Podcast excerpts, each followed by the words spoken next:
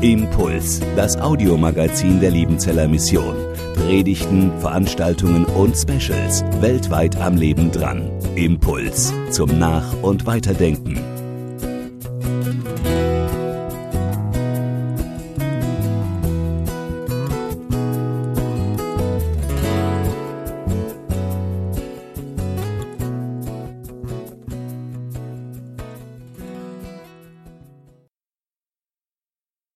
Gnade sei mit euch und Friede von Gott, unserem Vater und unserem Herrn Jesus Christus. Amen. Dieses Bild stammt von meinem Großvater. Es hat einen würdigen Platz in meinem Arbeitszimmer gefunden. Der damals 14-Jährige malt 1925 dieses Bild und ich hoffe, dass er diese Perspektive nie wirklich eingenommen hat, mit der er das Bild gemalt hat. Ich möchte nicht auf die Lokomotive eingehen, die in der Mitte des Bildes zu sehen ist, sondern vielmehr das, was drumherum an Wolken noch angedeutet ist. Oben am Himmel die Schleierwolken, die so langsam dahinziehen, fast unmerklich. Und dann diese dunklen, kräftigen Wolken aus dem Kamin der Lokomotive oder der Fabrikkamine. Das sind Rauchwolken, die es in sich haben. Dreck, Schmutz, Abgase. Damals waren die Filter sicherlich noch nicht so ausgebaut wie heute. Von der Erde aus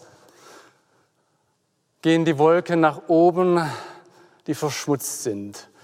Vom Himmel aus kommen Wolken an das Firmament, die luftig sind, die frei sind, die morgens zu sehen sind und abends oder nachmittags schon wieder weg.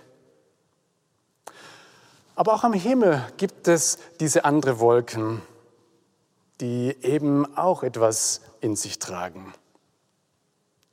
Nicht Dreckpartikel, äh, nicht Abgase, sondern gutes, kostbares Wasser. Das Wasser, das wir dringend brauchen. Den Regen, nach dem wir uns sehnen, jetzt schon wochenlang oder gar monatelang. Und wir fragen uns, wann regnet es endlich wieder? Schon wochenlang und monatelang fragen wir uns, wie lange noch? Wann ist endlich das Ende erreicht? Wann ist die Seuche, die Krankheit bekämpft? Wann kann das Virus bekämpft werden durch eine gute Impfung? Wir fragen, wie lange noch? Wann, wann können wir endlich wieder in Freiheit essen gehen, das Haus verlassen? Wann sind endlich die Beschränkungen wieder Geschichte? Wann endlich ist es wieder soweit? Wenn der Himmel verschlossen ist, dass es nicht regnet, weil sie an dir gesündigt haben und sie beten an dieser Stätte und sie bekennen deinen Namen und bekehren sich von ihren Sünden, so wollest du hören im Himmel und vergeben die Sünde deiner Knechte. Wenn eine Hungersnot im Lande sein wird, oder Pest oder Dürre, Getreidebrand, Heuschrecken, Raupen oder wenn sein Feind im Lande seine Tore belagert oder irgendeine Plage oder Krankheit da ist. Wer dann bittet oder fleht, es seien einzelne Menschen oder dein ganzes Volk Israel, so wollest du hören vom Himmel her, vom Sitz deiner Wohnung und vergeben. Verblüffend, oder? Da steckt ja ganz viel von dem drin, was wir heute erleben. Aber diese Worte sind vor 3000 Jahren gesprochen worden. Und vielleicht ändern sich die Zeiten ja gar nicht immer, sondern die Grundstrukturen bleiben gleich. Und deshalb ist es gut, dass wir die Bibel haben, wo eben diese Lebenssituationen, die wir alle durchleben, alle durchgemacht werden. Aber nicht ohne Gott.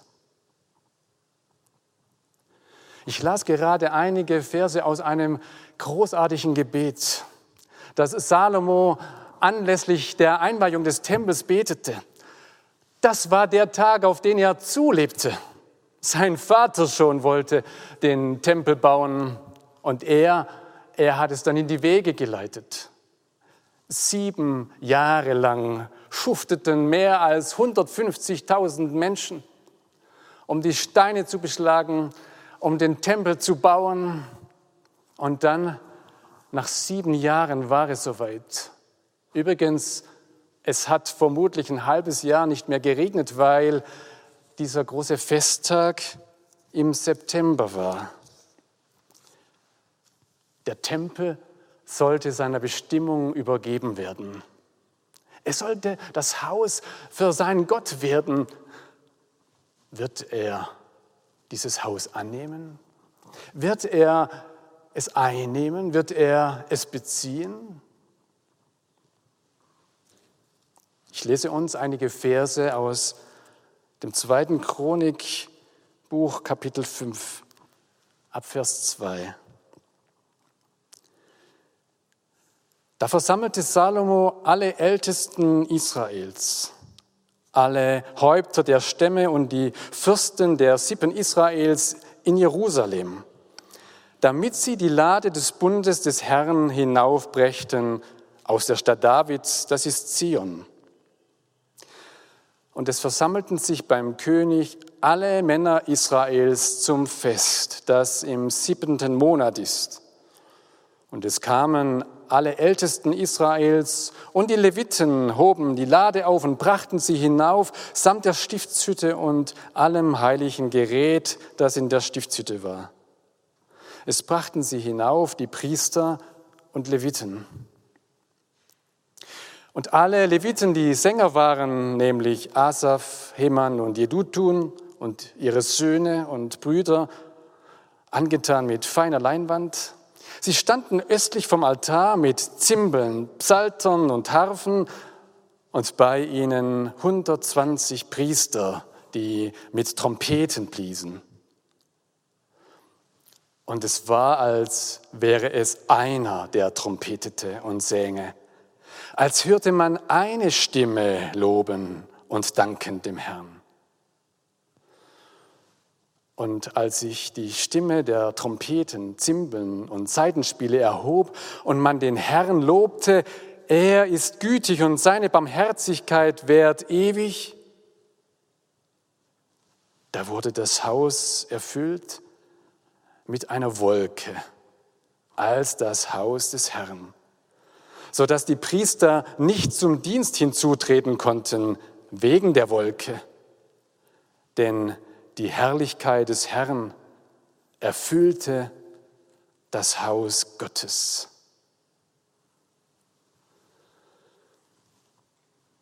Davon träume ich. Ich träume davon, dass die Verantwortungsträger unseres Landes die Menschen, die in leitenden Positionen stehen, dass sie sich hinter Gottes Wort stellen, dass sie mit Gottes Wort leben, so wie sie damals hineingingen mit Gottes Wort in den Tempel. In dieser Lade, in dieser Kiste waren die zwei Steinplatten gelegt worden, auf denen die zehn Gebote Gottes eingemeißelt waren, von Gott selbst mit seinem Finger beschrieben. Ich träume davon, von solchen Gottesdiensten, wo alle Instrumente mit einbezogen werden, die Schlaginstrumente, die Zimbeln, die Saiteninstrumente, die Psalt und Harfen, die Gitarren, die Blasinstrumente, die Trompeten, die Flöten. Ich träume davon, dass der Gesang ein einstimmiger Gesang ist. Über 120 Sänger animieren das Volk und führen sie hinein in die Anbetung Gottes. Sie loben Gott und sagen, er ist gütig und seine Barmherzigkeit währt ewig. Er ist gut, kann man auch wörtlich übersetzen. Und damit ist nicht gut als Note 2 gemeint hinter der Eins, sondern er ist perfekt. Er ist gut in allem, was er tut. Und seine Barmherzigkeit, seine Gnade, seine, seine Gunst, seine Liebe, sie ist grenzenlos, sie ist ewig, sie hat keinen Anfang und kein Ende. Davon träume ich. Aber stattdessen lese ich Worte, die geschrieben werden zum Start der Gottesdienste heute wieder in den Kirchen. Da schreibt einer im Netz, wozu dieser Aufwand? Die Kirchen waren in den letzten Jahren doch eh immer leer. Vielleicht mit Ausnahme von zwei, drei Ewigfans dieser Institution. Vergesst die Gottesdienste, vergesst die Kirchen, die haben doch nichts mehr zu sagen, geschweige denn zu singen. Heute ist Kantate und das Singen ist verboten. Kantate heißt, singet, singt dem Herrn. Und da sitzen sie da und versuchen, Gottesdienst zu feiern. Die Kirchen, die Gemeinden, das sind doch Wolken, die keinen Regen haben, die morgens zu sehen sind und mittags verschwinden. Wer braucht sie denn noch? Wer braucht denn noch die Christen in dieser Welt? Die sind doch überflüssig. Die, die haben noch keinen Nutzen mehr. Die haben doch ausgedient. Es geht doch ohne. Das sind Anfechtungen, das sind Herausforderungen für Menschen, die glauben, dass es nicht ohne geht. Und ich empfinde unsere Situation heute, dass sie einem Stab gleicht, der gebrochen ist. Dass wir Gemeinden und Kirchen, aber auch vielleicht wir ganz persönlich so aussehen aber gerne so wären, aber nicht mehr sind. Das tut schon weh, wenn man überflüssig ist, wenn man nicht mehr gebraucht wird. Das tut weh, wenn man durch Leid hindurch muss, wenn der Regen ausbleibt, wenn der Lohn ausbleibt, wenn die Gesundheit ausbleibt, wenn die Freiheit eingeschränkt wird, vieles, was uns weh tut was Schmerzen bereitet, Wunden, die da sind. Wie umgehen mit diesen Wunden? Wie kann die Wunde heilen? Da gibt es viele Angebote in dieser Welt. Aber die Bibel zeigt uns einen Weg, auf den wir manchmal erst kommen, wenn die Angebote dieser Welt nicht greifen wenn sie ins Leere greifen. Die Bibel spricht davon, dass der lebendige Gott Sehnsucht nach uns hat, und zwar nach den verwundeten Menschen, nach denen, die zerschlagen sind, die nicht mehr können. Und es ist wohl seine Art, dass er den Menschen ganz nahe kommen will. Und die Wolke ist ein wunderbares Bild, die immer wieder in der Bibel erscheint, dass er in der Wolke sichtbar, greifbar, spürbar ist. Da waren sie am Berg Sinai, nachdem sie aus Ägyptenland hinaus getrieben wurden, nachdem sie Gott herausgeführt hat, waren in der Wüste und schon wieder verwundet und gebrochen Aber Gott, Gott erscheint auf dem Berg in einer Wolke. Und er kommt in dieser Wolke ganz nah dem Mose und er gibt Mose sein Wort. Ich bin der Herr, dein Gott. Der, der dich aus Ägypten und aus der Sklaverei befreit hat. Du wirst und du sollst keine anderen Götter neben mir haben. Das gilt. Gottes Wort wird dem Zerschlagenen zugesprochen. Und manchmal geht es uns tatsächlich so, dass dieses Wort bei uns ankommt und wir uns gehalten fühlen. Und manchmal tut es auch gut, wenn wir in diesem Zustand anfangen, Gott zu loben, zu preisen. Auch wenn die Wunden da sind. Auch wenn noch nicht alles klar ist, wie es weitergeht. Israel hat damals Gott gelobt im Tempel. Er ist gut. Er ist gnädig. Dieser Gott ist fantastisch. Das haben sie ihm zugerufen, obwohl er noch nicht sichtbar, greifbar bei ihnen war, unter ihnen war. Und dann haben sie seine Gegenwart erlebt. Und dennoch, das ist zu wenig. Gott ist nicht nur einer, der den Verwundeten trägt, sondern er geht noch einen Schritt weiter. Und davon haben wir vorher gehört in der Lesung, als Jesus auf den Berg steigt. Wieder ist es ein Berg, lauter Bergerlebnisse. Und auf diesem Berg kommen Mose und Elia dazu.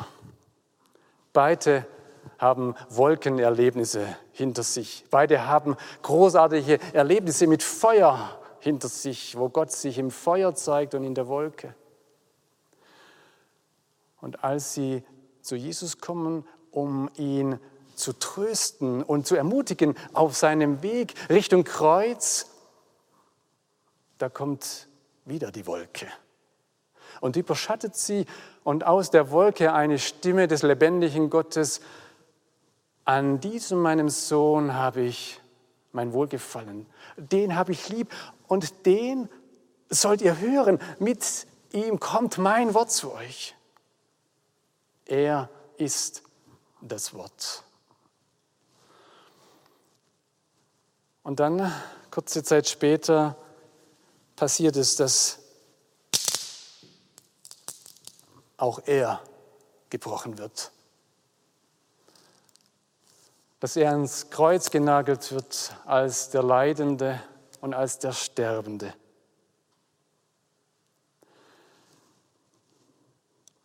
Jetzt kommt er nicht mehr unter uns. Aber jetzt kann er mit seinen Wunden in unsere Wunden eintreten. Jetzt berührt er mit seinen Wunden unsere Wunden. Das, was mir Sorge macht, das, was mich quält. Und letztlich ist es meine Gottverlassenheit, mein Versagen, mein Nichtkönnen, das, das sieht er an. Und da hinein kommt er mit seiner Vergebung, die aus seiner Wunde zu mir kommt. Und da, wo wir ganz empfindlich und empfindsam sind, da kommen wir zusammen und es ergibt ein neues, ein Kreuz, ein Pluszeichen. Jetzt, jetzt bin ich ganz. Jetzt bin ich ganz geworden durch den gebrochenen Christus. Der Prophet Jesaja zitiert einmal Gottes Wort. Und er sagt, dass Gott alle Missetat seines Volkes tilgen will und vergeben will und wegnehmen will wie eine Wolke. Gott schafft es, diese Dreckwolken, diese Rauchwolken wegzunehmen, die mein Leben bedrängen, die die Luft schmutzig machen.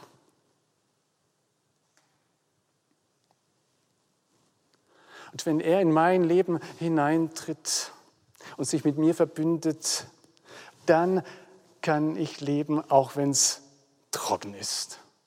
Und auch wenn der Regen ausbleibt, weil das nicht das Notwendige, das Lebensnotwendigste ist, sondern die Annahme, das Andocken in meinem Leben, dass er ganz hineinkommt als der lebendige Gott. Das ist lebensnotwendig, dass er Ja sagt zu mir, dass das große Plus für mich gilt.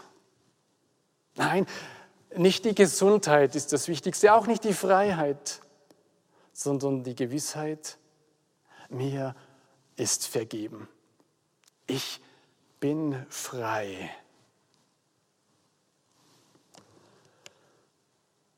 Im Übrigen sind ja noch die anderen Wolken da. Die Schleierwolken. Ich mal so eine Schleierwolke hier an die Tafel. Die Schleierwolken werden auch gerne als Schafswolken bezeichnet.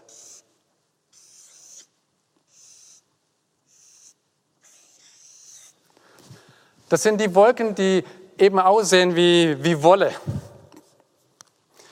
Die Wolken, die morgens am Himmel zu sehen sind und auf einmal sich verflüchtigen. Gott kritisiert einmal sein Volk und sagt, ihr seid solche Wolken. Ohne Inhalt. Eure Liebe ist nicht echt, die ist eben so wie diese Wolke die auf einmal verschwindet, weil er nicht wirklich auf mein Wort hört, weil er nicht wirklich aus meinem Wort lebt, weil er nicht wirklich mit mir in Verbindung lebt. Aber anders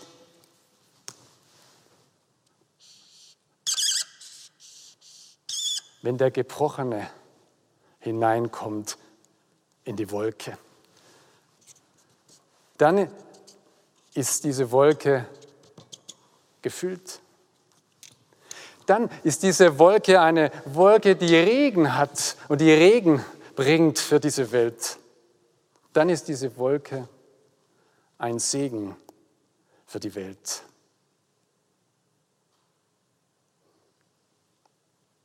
Christus will in dein Leben hineintreten, damit du eine Wolke wirst, die Segen bringt.